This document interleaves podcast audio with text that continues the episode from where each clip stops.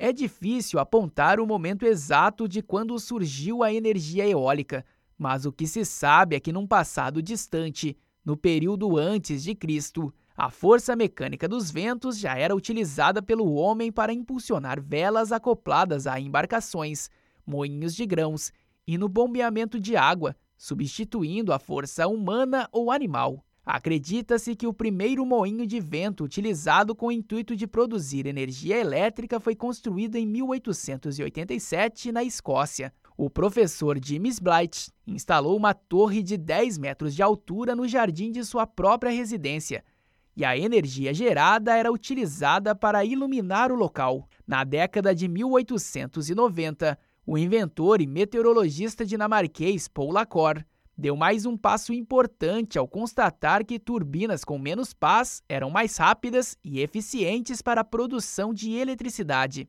Em 1897, com financiamento do governo, construiu uma turbina que posteriormente seria utilizada na usina do vilarejo de Askov. Outra contribuição importante foi a criação da primeira associação sobre energia eólica no mundo, os integrantes, além de aprenderem a lidar com máquinas elétricas, tinham aulas de contabilidade, geometria, física e alemão.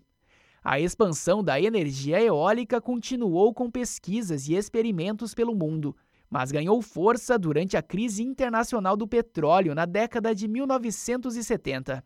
Neste período, diversos países, entre eles o Brasil, se interessaram pelo desenvolvimento de fontes alternativas visando dois objetivos principais: diminuir a dependência do petróleo e aumentar a autonomia em suprir as demandas internas de energia, algo de extrema importância estratégica para a época.